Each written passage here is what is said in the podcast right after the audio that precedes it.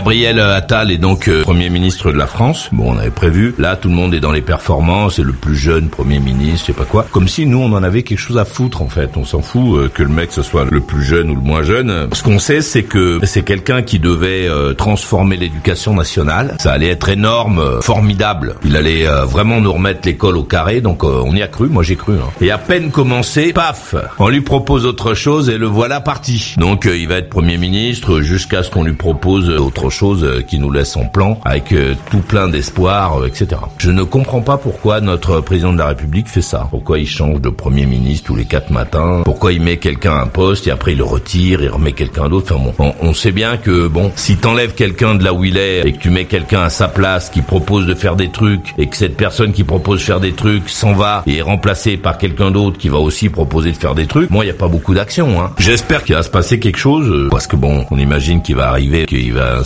ses copains ministres. Bon, moi je connais la manœuvre, je l'ai comprise. Euh, L'idée c'est de faire monter en puissance Gabriel Attal pour qu'il se présente en 2027, qu'il garde le siège chaud pour euh, Emmanuel Macron, qui reviendra essayer de faire un tour après. On a besoin d'action en fait.